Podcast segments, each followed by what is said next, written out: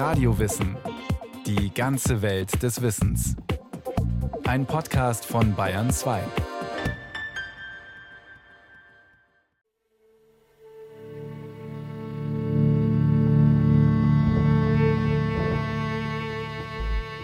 An einem Freitag vor fast 2000 Jahren, wahrscheinlich im Jahr 30 unserer Zeitrechnung, starb auf dem Galgenberg vor der Stadt Jerusalem ein Wanderrabbi namens Jeschua aus Nazareth, ein Prediger der Umkehr und Prophet einer gerechteren Welt, wie viele damals. Außerhalb der Landschaft um den See Genezareth kannte ihn kaum jemand, aber die Jerusalemer Führungsklicke hatte er in Angst versetzt, als er ihr in seinen Predigten Heuchelei und dogmatischen Starrsinn vorwarf. Was, wenn er sich zum Messias erklären und den römischen Besatzern wieder einmal einen Grund geben würde, ihren Terror zu verschärfen. Man musste ihn aus dem Verkehr ziehen. In einem Schauprozess verurteilten ihn die Priester und Ältesten als religiösen Aufrührer und brachten den römischen Statthalter Pontius Pilatus dazu, ihn kreuzigen zu lassen.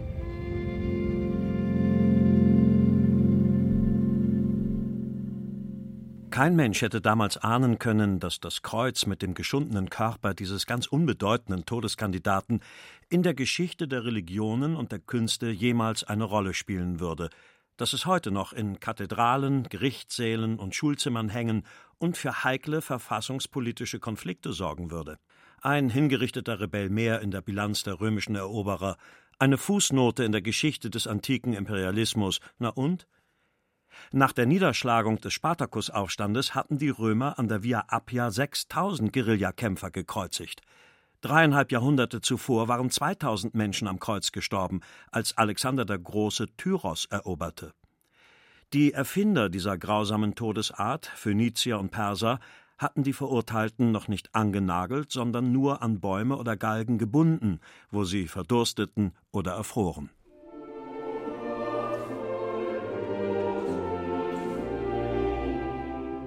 Das Kreuz.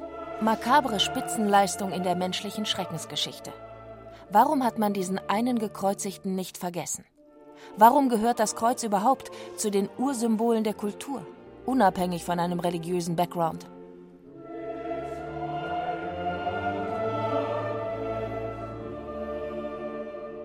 Seit undenklichen Zeiten markiert es kosmische Ordnung, den Mittelpunkt und das Kraftzentrum allen Lebens.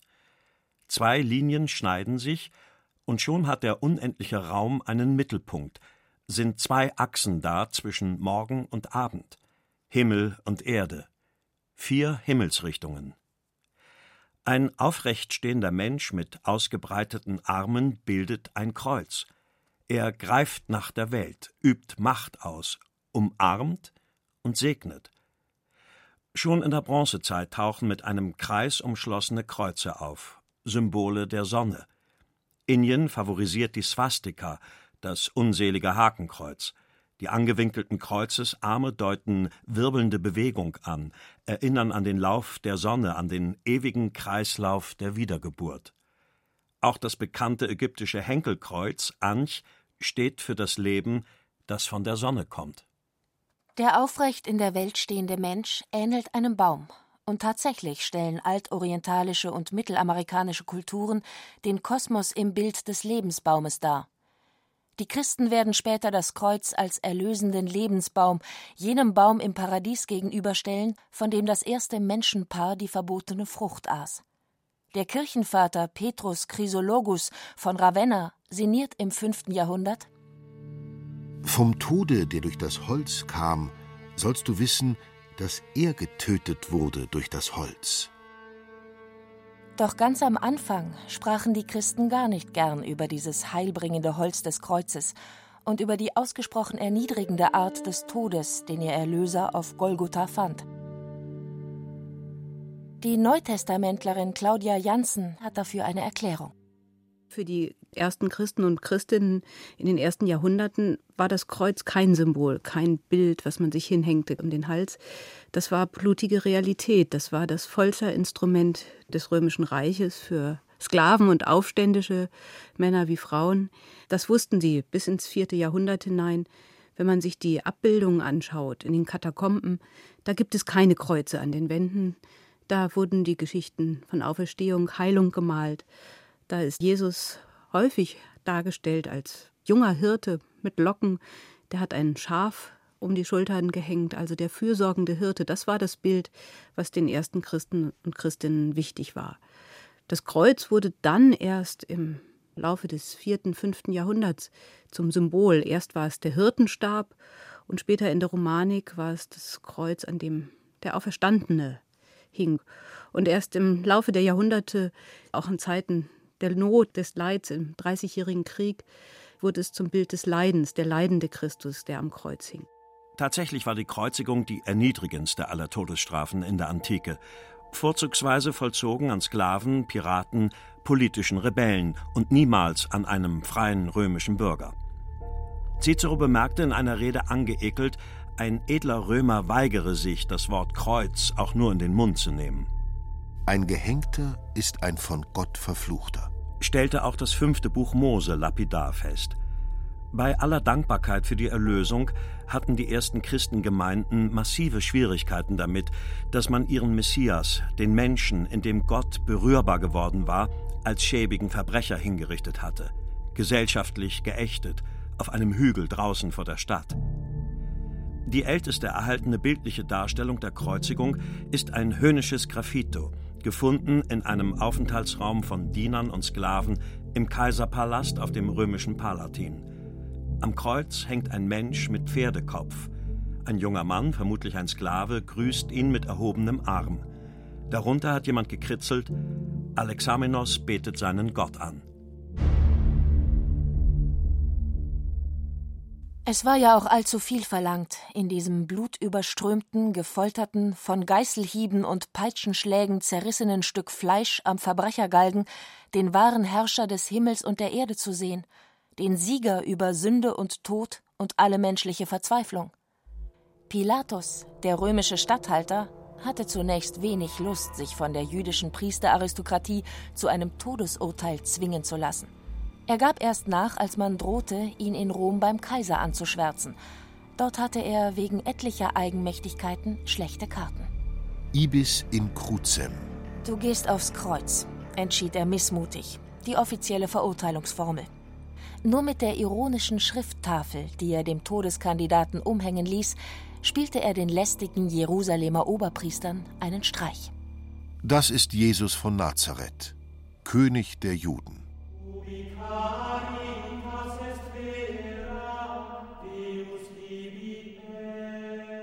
Jetzt konnte den Rabbi Jesus niemand mehr retten. Er nahm sein Kreuz auf die Schultern, den Querbalken, um genau zu sein, der war schwer genug, und wankte unter neuerlichen Peitschenhieben hinaus zu dem Steinbruch, über dem sich der kahle Felsen erhob, der nach seiner merkwürdigen Form Golgotha hieß. Totenschädel. Die Via Dolorosa in der Jerusalemer Altstadt, durch die heute noch an jedem Freitag Pilgerprozessionen ziehen, ist durch den Glauben und die Tränen der Jahrhunderte geheiligt – die historische Wegstrecke zur Kreuzigung ist sie sicher nicht. Denn Pilatus fällte sein Todesurteil nicht in der Festung Antonia, mitten in der Altstadt neben dem Tempelberg, wie man früher annahm, sondern im Königspalast Herodes des Großen, nur wenige hundert Meter südlich vom Hügel Golgotha. Während im Tempel die Pessachlämmer geschlachtet wurden, starb draußen vor der Stadt Jesus von Nazareth, den die christliche Tradition später mit einem Bild aus der hebräischen Bibel das Lamm Gottes nannte, den Menschen, der die ganze Schuld der Welt trägt. Er starb an einem Kreislaufzusammenbruch oder an einem hypovolämischen Schock nach starkem Blutverlust, wie die Fachleute sagen. Ein Gekreuzigter hängt mit seinem vollen Körpergewicht an den Armen und an den Nägeln, die man durch die Unterarme oder die Handwurzelknochen getrieben hat, nicht durch den Handteller, wie man es auf den frommen Bildern sieht, in dem Fall wäre das Fleisch zerrissen und der Körper vom Kreuz gestürzt, wie Experimente mit frisch amputierten Gliedmaßen in Pariser Krankenhäusern gezeigt haben. Das führt zwangsläufig zu starker Atemnot und massiven Durchblutungsstörungen. Deshalb versucht sich der Gekreuzigte unwillkürlich wieder aufzurichten, wobei ihm ein kleiner Sitzbalken unter dem Gesäß scheinbar hilft, nur scheinbar, denn jetzt werden die Schmerzen in den angenagelten Fußknochen unerträglich. Der Körper sinkt vor Erschöpfung zusammen und das grausame Spiel beginnt von neuem. Es gibt kaum eine qualvollere Todesart als die Kreuzigung. Manche Opfer hingen mehrere Tage am Schandpfahl, bis sie erstickten. Bei Jesus dauerte der Todeskampf nur etwa sechs Stunden, vermutlich weil er zuvor so grausam geschlagen worden war und bereits eine Menge Blut verloren hatte. Den Ort dieses elenden Sterbens suchen die Pilger bis zum heutigen Tag in der Golgotha-Kapelle der Jerusalemer Grabeskirche. Die Chancen stehen gar nicht schlecht, dass sich dort wirklich die Reste des Felsens Golgotha befinden, wie die Tradition behauptet. Denn die ersten Christen hüteten die Stelle und wohl auch das Kreuz Jesu in der Zeit der Verfolgungen wie ihren Augapfel und führten im vierten Jahrhundert, als das Christentum salonfähig wurde, die Kaiserin Mutter Helena zielsicher an diesen Ort. Vor allem aber haben Archäologen 1987 den Untergrund der Golgotha-Kapelle gründlich untersucht und dort unter dem Schutt der Jahrhunderte und unter einer Marmorverkleidung aus der Kreuzfahrerzeit einen kahlen Felskopf und einen merkwürdigen Steinring entdeckt. Es war die erste Ausgrabung seit dem 6. Jahrhundert. Ernstzunehmende Wissenschaftler, natürlich nicht alle, sind davon überzeugt, dass in diesem Steinring vor 2000 Jahren das Kreuz Christi befestigt war. Technisch wäre das durchaus möglich. Der Durchmesser des Steinrings beträgt 11 Zentimeter, ausreichend für einen 2,50 Meter hohen Pfahl. Und Pilger aus dem 4. Jahrhundert berichten von einem Ritus, bei dem das wieder aufgefundene Kreuz Christi am Karfreitag auf den Resten des Felsens Golgotha eingepflockt und verehrt wurde.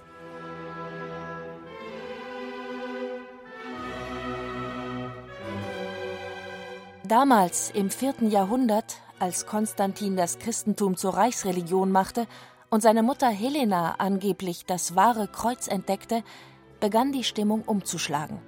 Plötzlich redete alle Welt vom Kreuz.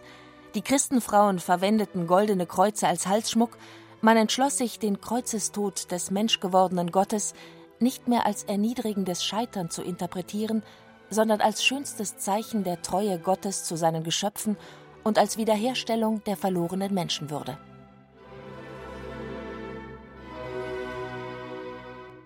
So war das zwar lange schon in den Schriften des Neuen Testaments zu lesen, aber erst jetzt setzte sich die neue Wertschätzung des Kreuzes auf breiter Front durch, an der Basis sozusagen. Markus, der erste Evangelist, hatte Jesus provokant als König vorgestellt, der allen üblichen Erwartungen von Macht und Herrlichkeit widerspricht. Lukas hatte die Passionsgeschichte als Schauspiel geschildert, das den einzelnen Zuschauer bzw. später den Hörer im Gottesdienst zur persönlichen Entscheidung herausfordert. Johannes wiederum zeichnete den Gekreuzigten als Menschen von Fleisch und Blut. Paulus war es dann, der den Fluch entschlossen zur Erlösung uminterpretierte.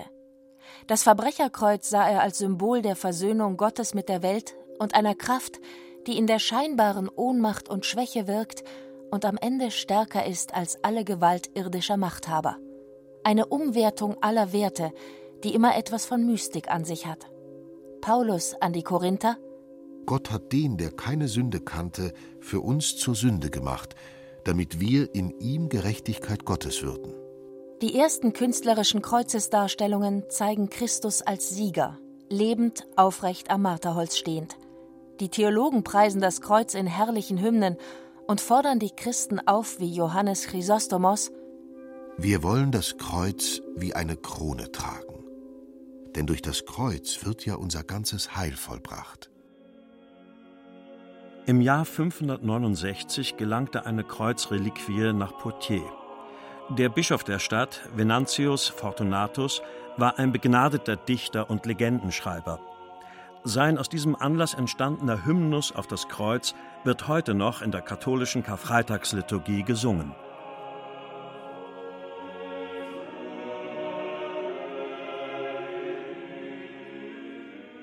Treues Kreuz, vor allen Bäumen einzig du an Ehrenreich, denn an Zweigen, Blüten, Früchten ist im Wald kein Baum dir gleich. Süßes Holz, o süße Nägel, süße Last beschweret euch.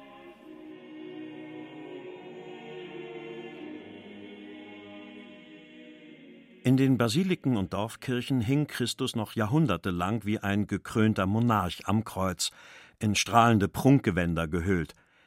Erst im 13. Jahrhundert wurde aus dem triumphierenden Himmelskönig der geschundene Menschensohn. Römische und germanische Traditionen, die das elende Scheitern und Sterben des Gottessohnes nie richtig hatten verkraften können, waren endgültig überwunden. Sinnfälligstes Beispiel dieser neuen realistischen Passionsfrömmigkeit die Pietà, die Darstellung der Schmerzensmutter mit dem toten Jesus auf ihrem Schoß.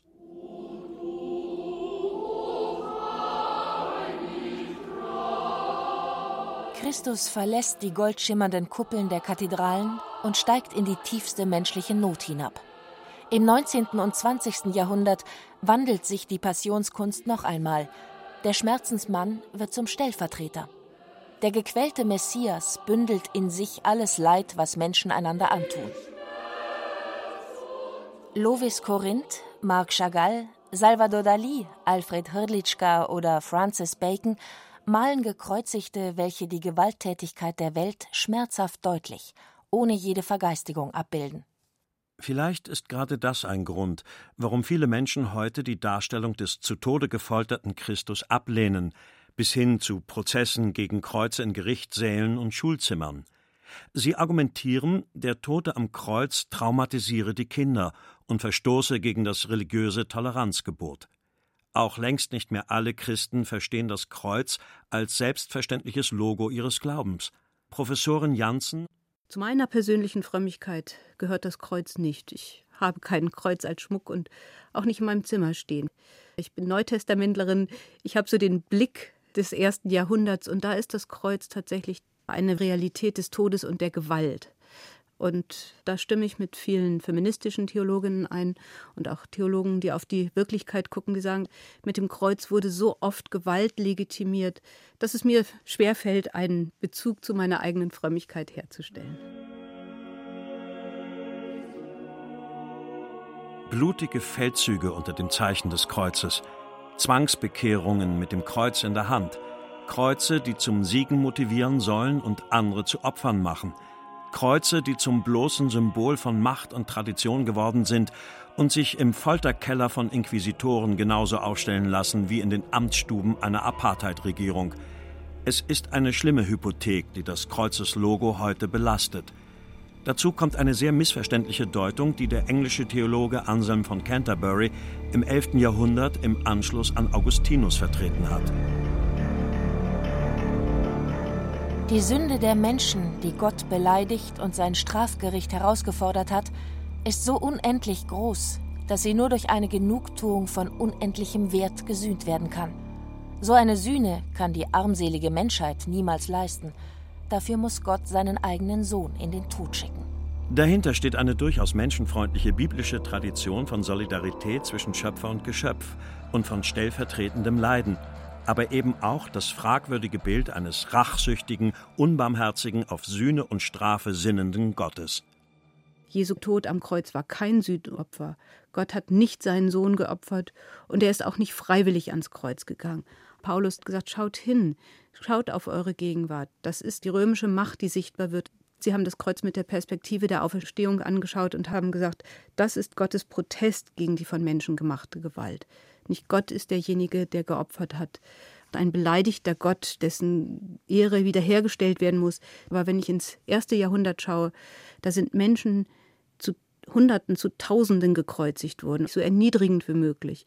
Fast jeder Mensch hatte mal einen Gekreuzigten gesehen in den blutigen Spielen oder auf den Straßen, dort hingen sie. Und das war ganz klar die römische Botschaft, passt auf, seid ruhig, übt keinen Widerstand, wehrt euch nicht. Und wenn die Menschen vom Kreuz erzählen, wenn Paulus sagt, das Wort vom Kreuz ist uns wichtig, dann bauen sie damit eine Widerstands- und Erinnerungskultur auf und sagen, guckt hin, das sind die Menschen, die sich eingesetzt haben, die haben für Gott und Gottes Weisung in ihrem Leben gekämpft und die wollen wir nicht vergessen und wir wollen auch nicht vergessen, wofür sie sich eingesetzt haben, nämlich für Gerechtigkeit. Der gekreuzigte Jesus als Bruder der leidenden Menschen, nicht als Schlachtopfer. Es gibt die erschütternde Geschichte von dem Jungen, der im KZ Auschwitz gehängt wurde, weil er Untergrundnachrichten von Baracke zu Baracke geschmuggelt hatte. Alle Blockinsassen mussten der Hinrichtung zusehen, und einer rief anklagend Wo ist jetzt Gott? Wo ist er? Der Romancier und Talmudgelehrte Eli Wiesel, er hat die Begebenheit als Augenzeuge überliefert, hörte eine Stimme in sich antworten Dort, dort hängt er, am Galgen.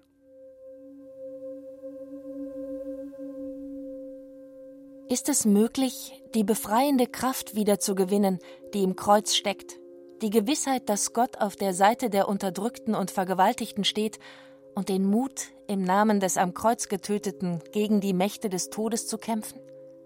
Kann ein Geschändeter, ein Hingerichteter überhaupt Hoffnung geben?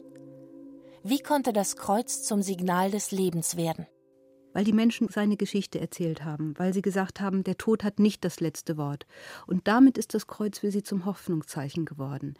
Das Heil liegt nicht am Tod und nicht am Kreuz, sondern dass Menschen vom Kreuz erzählen, weil sie sich ihre eigenen Geschichten erzählen, ihre eigenen Widerstandsgeschichten.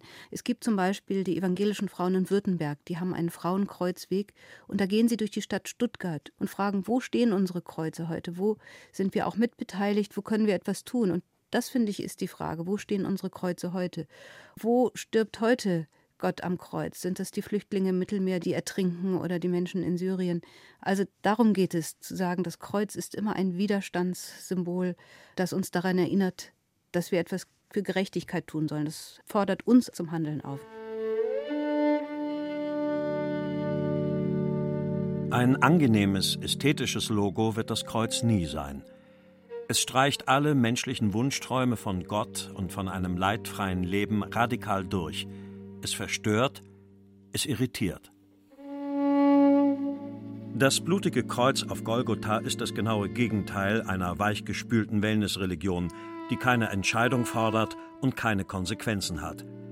Wer seiner Überzeugung treu bleibt, wie dieser störrische Rabbi Jesus, wer der Konfrontation mit Machthabern und Meinungszwängen nicht ausweicht, der zahlt dafür möglicherweise mit seinem Leben.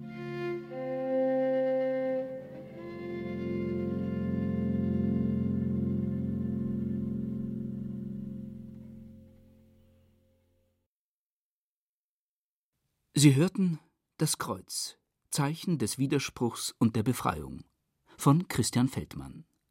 Es sprachen Caroline Ebner, Rainer Bock und Stefan Wilkening.